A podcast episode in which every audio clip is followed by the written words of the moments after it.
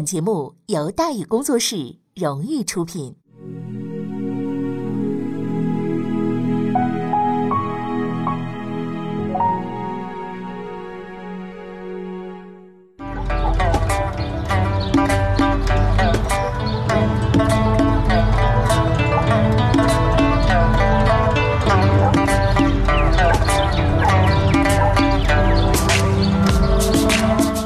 书唱戏劝人方，三条大道走中央，善恶到头终有报，人间正道是沧桑。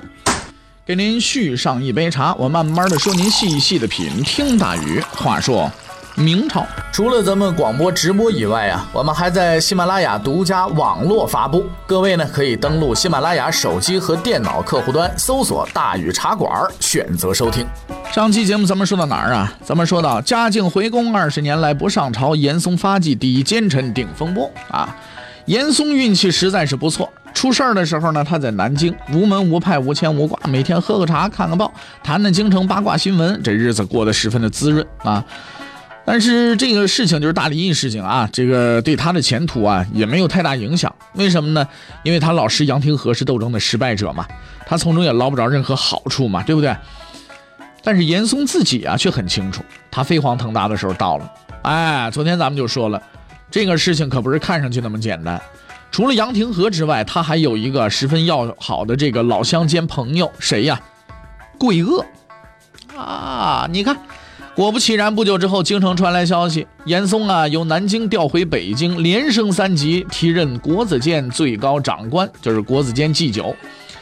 坎坷的人生，狡诈的官场，改变了严嵩。他从一次又一次的失败当中领悟了成功的秘诀，就是左右逢源。哎，不能跟一棵树上吊死。反正洛克菲勒不是说过吗？无论何时何地，在最终胜负显现之前，绝对不能押上所有的筹码嘛，是吧？在这之后呢，严嵩的事业就进入了黄金期。嘉靖七年四月，他升任礼部右侍郎啊，这副部级了啊。嘉靖十年九月，一五三一年的时候，升任南京礼部尚书，改任吏部尚书。严嵩向现实妥协了，他改变了自己啊，开始逢迎皇帝，阿谀奉承。但是这其实也很正常，因为在朝廷里边拍马屁不是为了升官，而是为了生存啊。至少，那么目前为止呢，严嵩仍然是个比较正派的人啊，没说害人家，是吧？虽然自己呢在这里边就这个啊没事了就就捣鼓点的，但是呢他没没害别人。虽然要求进步的手段并不光彩吧，是吧？也知道该做什么，不该做什么。朝廷上呢仍然是直言不讳，毫不顾忌啊。换句话说呢，这个时候的他呀是一个有原则的人。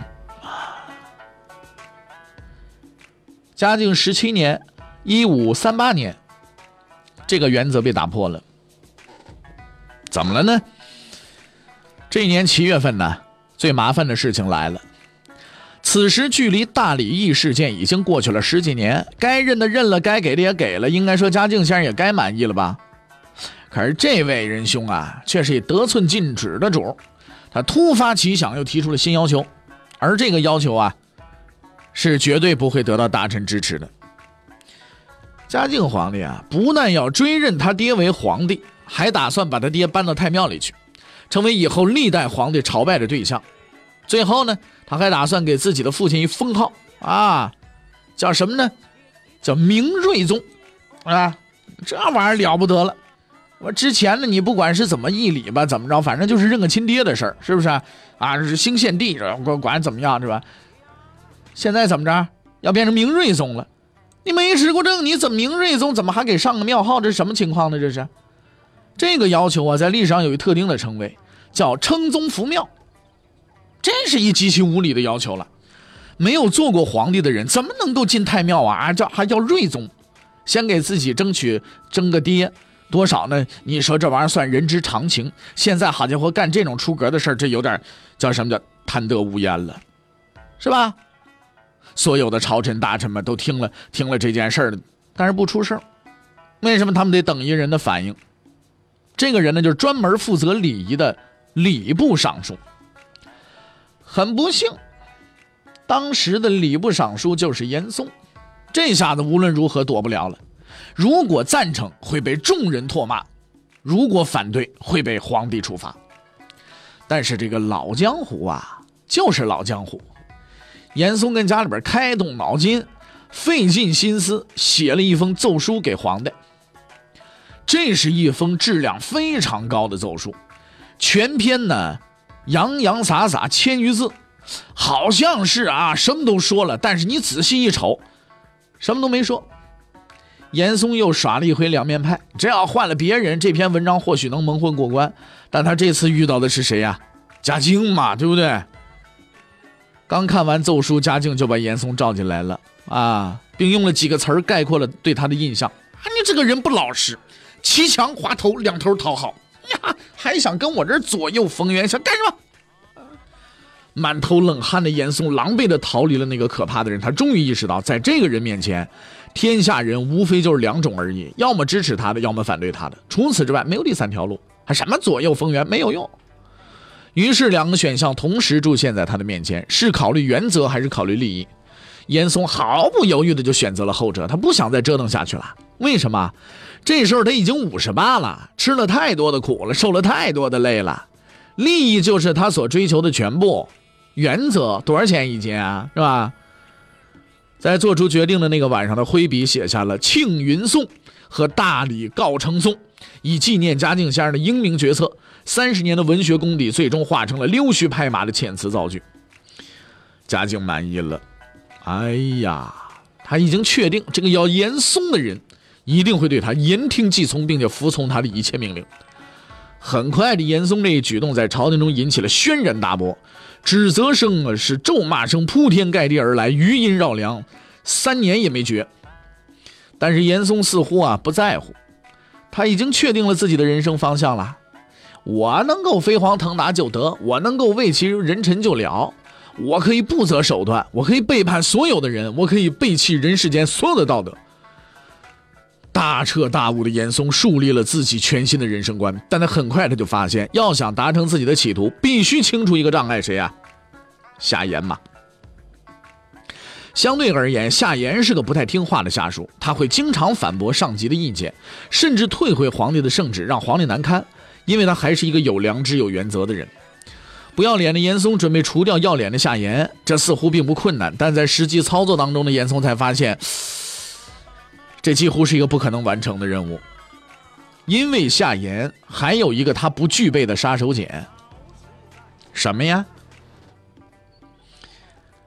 如果要评选明代最难写的文章，答案不是八股文，而是什么？青词。必须要说明，青词不是谁都能写的，也不是谁都能用的啊！这玩意儿版版权呢，完全归嘉靖所有，他人不得侵犯。该文体特点是全用附体。啊，词句华丽，写作难度极高，因为写作时要使用专门的青藤纸，所以叫青词。青词干什么用的呢？就是修道祭天的时候用的。具体方法就是写好了之后啊，哎，那就把它烧了。主要内容呢，除了陈述个人愿望之外，还兼纳议论叙事。这个笔法是十分玄乎的，经常搞得人莫名其妙。不过呢，其实也也无也无所谓，是不是啊？为什么也无所谓？反正写给神仙看的，写完就烧了。谁神仙看不看明白？谁谁管你，对不对？也不留当，对吧？而嘉靖先生似乎对神仙的理解能力也很有信心啊。哎，顺便也说一句啊，就是说这一招也并非是嘉靖的专利，到今天那不还有到处的烧纸请愿的，不也有的是吗？是不是啊？啊，它只是内容换成了简体字嘛。要知道神仙都是很牛的啊，懂了七八国外语也是很正常的，相信还是能够看明白的，是不是啊？我我就不说，我就不说其他的东西了啊，就不多说了，是不是？嗯，你大伙儿懂就行了。在当时的朝廷中呢，会写这种文章的人很多，但是能让嘉靖满意的就俩，一个是夏言，另一个不是严嵩 哈。注意，不是严嵩啊。夏言太天才了，不但口才好，文笔好，写这种命题作文呢太在行了。就这么一人，嘉靖是离不开他的。而另一位会写青词的顾鼎臣啊，这是严嵩同年的这个科举状元。虽然写的也很好，但是呢，是一个不懂政治的人。虽然入了阁了，却完全无法和夏言对抗。于是呢，兜兜转转，严嵩依然没有机会。但是天无绝人之路啊！经过苦苦思索，严嵩终于找到了另一条制胜之道。聪明人有聪明人的主意，蠢人他也有蠢人的办法嘛。严嵩不蠢，但是要对付夏言，他只能用那最笨的办法，就是拼命的干活嘛。写的不好不要紧，多写嘛。从此严嵩就开始起早贪黑了。六十高龄，每日的笔耕不辍啊！就算文章质量不过关被退稿了，从不气馁，以极其热忱的服务态度打动了嘉靖先生。哇，这老爷子太厉害了啊！干不干得好是能力问题，干不干那是态度问题。好家伙，人家可能一天就写一篇，他一天写六篇，哇，这了不得，这态度太棒了。相对而言，夏言呢态度极不端正，而让嘉靖下定决心整治夏言的是这么两件事有一回呢，嘉靖啊起晚了点推迟了上朝，呃，回头呢一清点人数呢，发现哟呵，我们这夏阁老怎么不在呀？就问下边大臣夏首辅去哪儿了呀？出乎意料的是，下边没人回答他。那后来呢，还是一个太监呢私下里告诉他说，夏言呢之前来了，听说您还没上朝，招呼都没打，回家睡觉去了，是吧？就去欣赏枕头去了。嘉靖这一听毛了，哎，我迟到你就早退，反了你了还？啊？而让他们彻底决裂的是著名的香叶关事件，怎么回事呢？这个嘉靖啊，不是信道教吗？夏言偏偏呢是个无神论者，是吧？就跟我似的。每次呢，嘉靖和他讨论道教问题的时候，夏言都听得在那儿啊，你这啊什么玩意儿是吧？哎，就是打瞌睡。久而久之呢，嘉靖也觉得没意思，就就不跟他聊了嘛，对不对？你聊不一块儿去嘛，对吧？可是问题在于，这个人虽然不信道，但是呢，写青词写得好，所以在嘉靖看来啊，人稿子质量不高是会得罪神仙的。而这是万一神仙大人一生气，我自己长生不老，那报告批不下来，那玩意儿就麻烦了，对不对？这个这个性命攸关呐！啊，这这不不可以，坚决不可以。所以每次呢，嘉靖总是耐着性子向夏言大人催稿。哎呀，写的怎么样了？哈哈，这个啊，写了已经百分之六十二了，是吧？啊，太好了，太好了啊！继续写，努力努力，抓紧时间啊！可是夏言这边呢，爱理不理，要么不写，要么应付差事，搞得嘉靖这边呢，这不太舒服，是不是啊？哎，结果呢，拖皇帝稿，你也就算够胆了吧？这可并不足以能证明夏言的勇气呀！他还干过更为胆大包天的事儿。这个嘉靖皇帝啊，为了显示自己啊是多么的虔诚啊，这个每天上班的时候呢，不戴皇帝的金冠，你按说都应该戴皇帝的那个皇冠嘛，对不对？不戴，戴什么道士那个香叶冠。此外呢，还特意亲手做了五顶香叶冠，你看也是动手能力极强的一个人，是吧？分别赐给自己最亲近的大臣们。夏言呢，就得了其中的一顶，但是夏言呢，干脆不戴。嘉靖开始还不在意。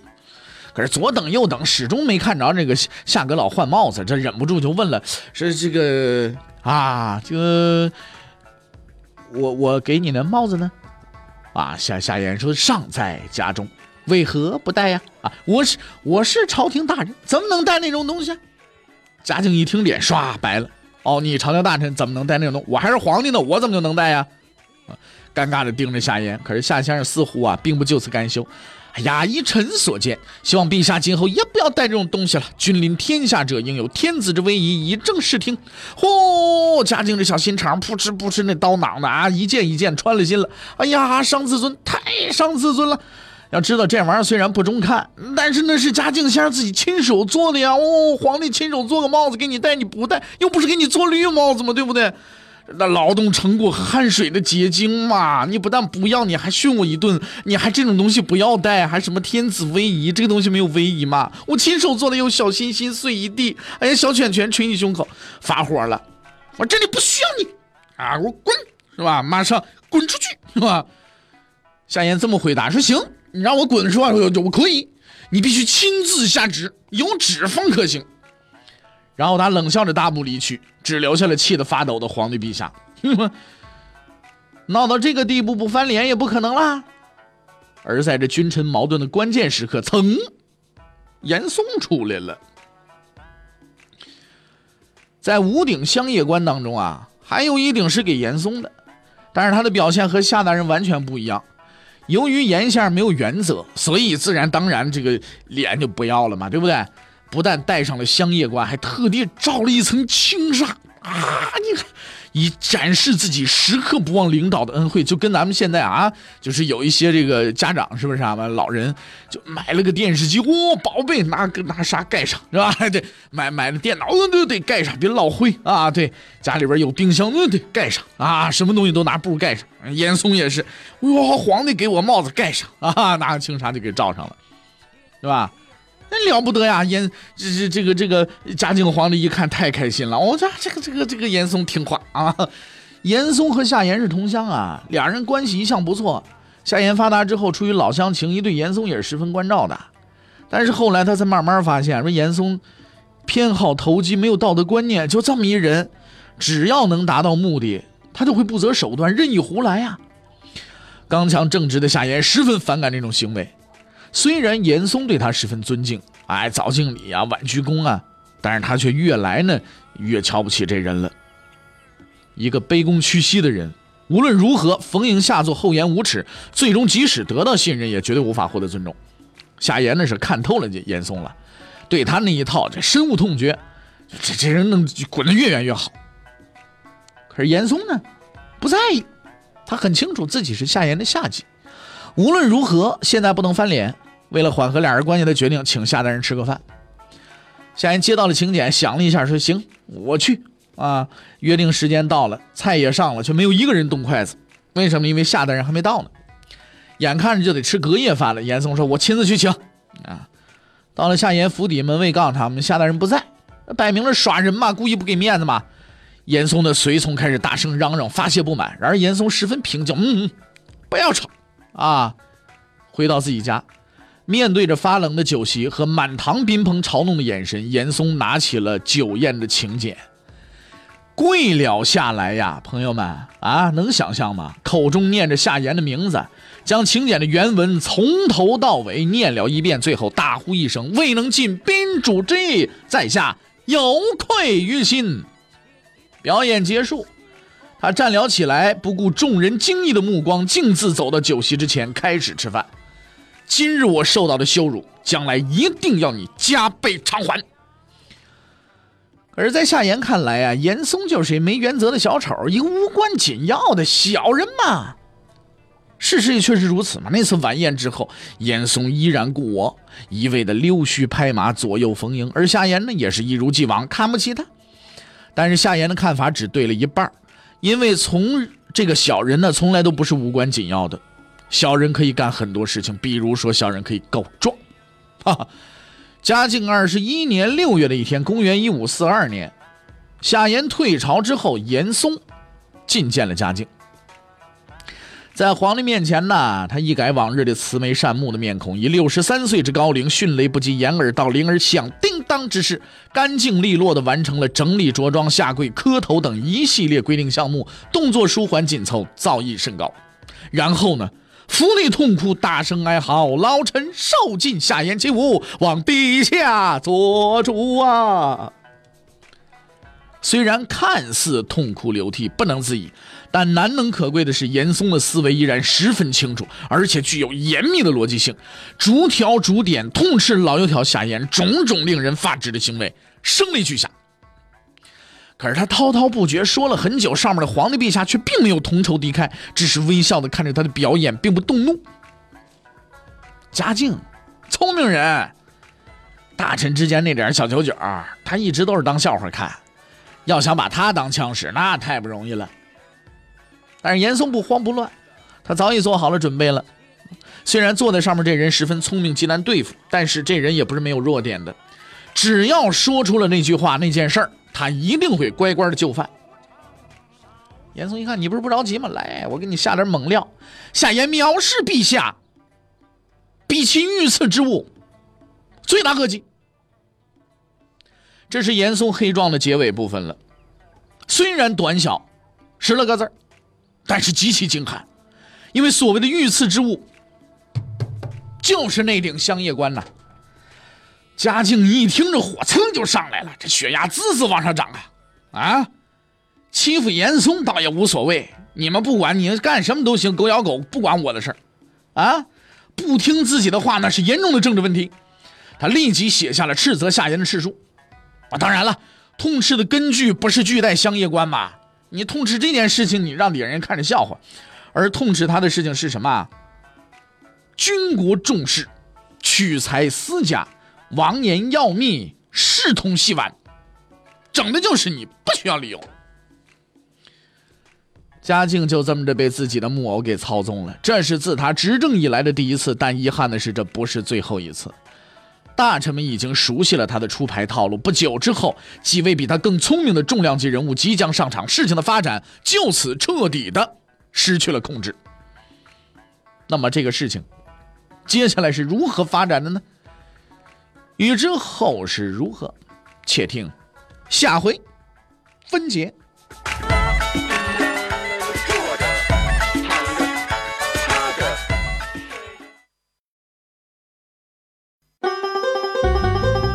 各位，你想跟大禹交流吗？你想跟大禹辩论吗？你想给大禹指出错误吗？来微信吧，微信搜索订阅号“大禹茶馆”，哎，就能实现了。记住啊，宇是宇宙的宇。